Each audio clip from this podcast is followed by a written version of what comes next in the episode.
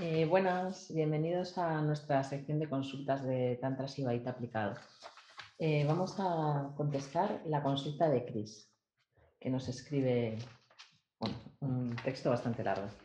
Lo leo. Hola, mi problema, mi mente, mi inseguridad. Poner la sonrisa ante comentarios que no me gustan, bloquearme.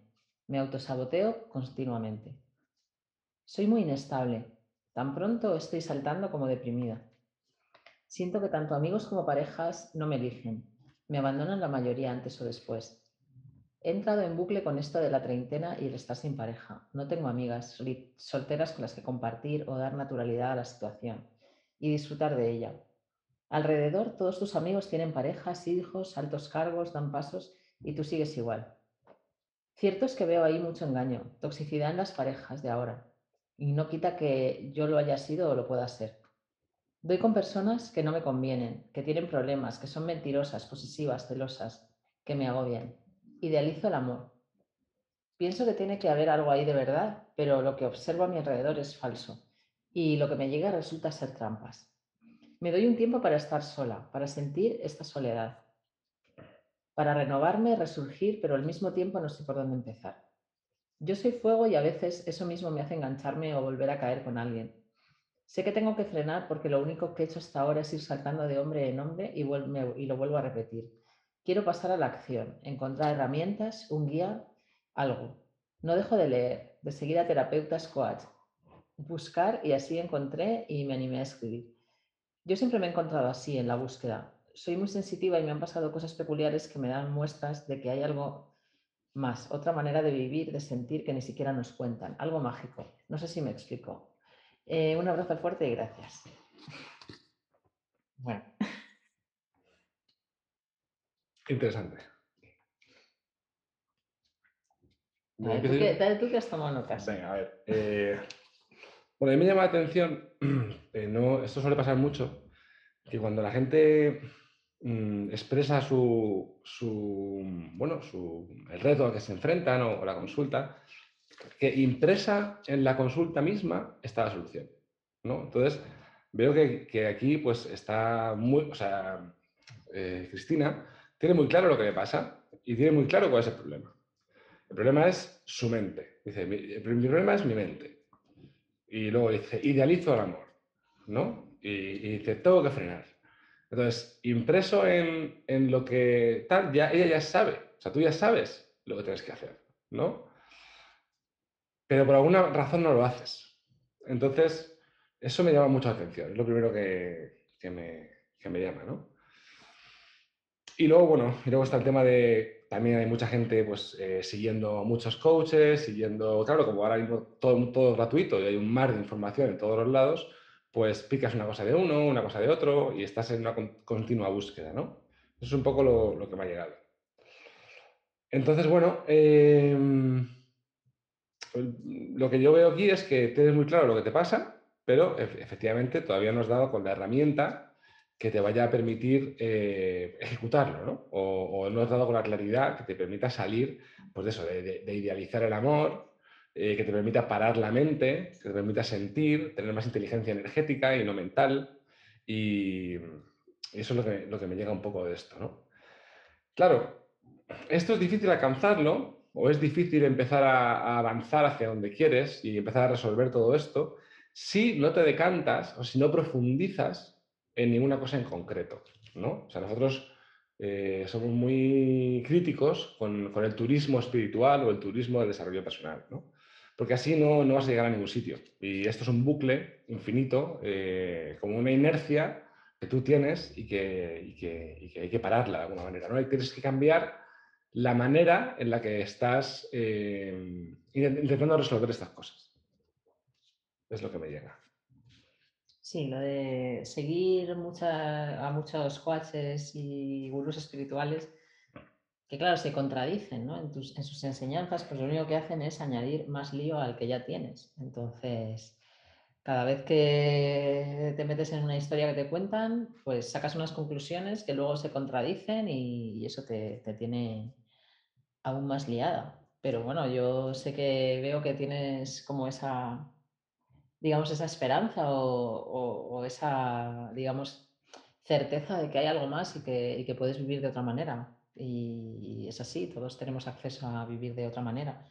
Pero claro, no, pues hay que profundizar en algo. Digamos que no puedes querer algo y no querer pagar el precio. O sea, si quieres realmente conectar con una manera de vivir que no sea perseguir ¿no? los logros estos que ves que, no, que tampoco hacen feliz a la gente, si quieres buscar una manera de vivir diferente que, que te dé, que te dé pues, la realización que quieres, pues hay que hacer algo, ¿no? No solo picotear y ver un vídeo detrás de otro de cosas que, que, no, que no van en la misma dirección. Es elegir una vía que vaya en una dirección y ir hacia allá y ahí es donde se ven resultados. O sea, es verdad en, muchas cosas que dices, son ciertas.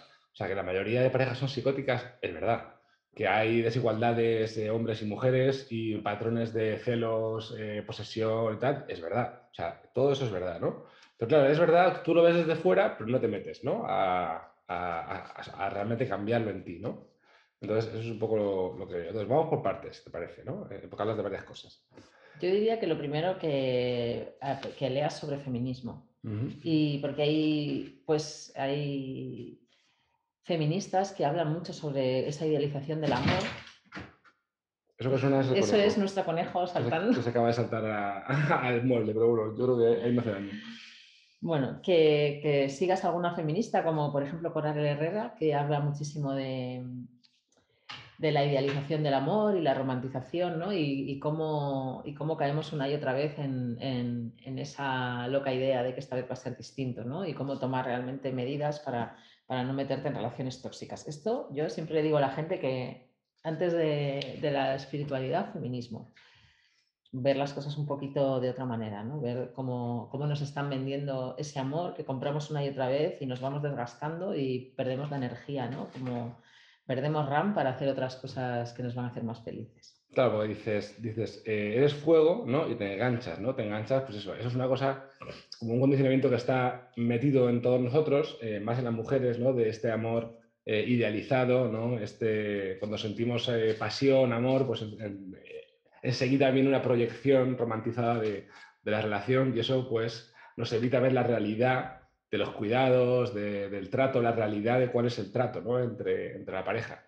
Entonces, para, para eso, eh, aparte de pues eso, informarte de cómo son los sistemas de pensamiento y tal, es estar muy presente para ver la realidad como es.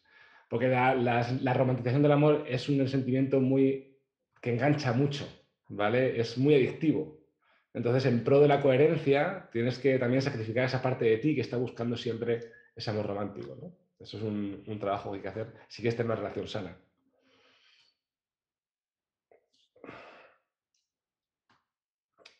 Entonces, eh, el tema, bueno, vamos a la primera parte también, ¿no? El, el, problema es mi mente, mi inseguridad, que como que te cuesta ser tú misma con las personas, ¿no? Estás ahí para agradar y muchas veces comentarios que tú en tu cuerpo sientes que están mal, porque es una persona sensible, y tú sientes que están mal, pero por agradar, pues pones otra cara, ¿no? al sentir.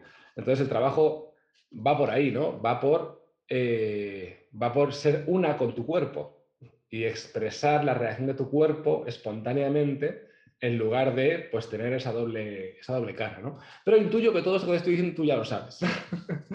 intuyo que todo esto ya lo sabes. Entonces, ¿Cómo podemos, qué puede hacer esta chica para, para, realmente pasar a la acción, ¿no? pasar a la práctica, que es lo que, lo que llamamos? Nosotros por eso llamamos Tantra Sibaita aplicado y tenemos un grupo de prácticas, porque no nos interesa saber, porque todo el mundo sabe todo lo que le pasa, ¿no? Pero ¿cómo practicamos esto?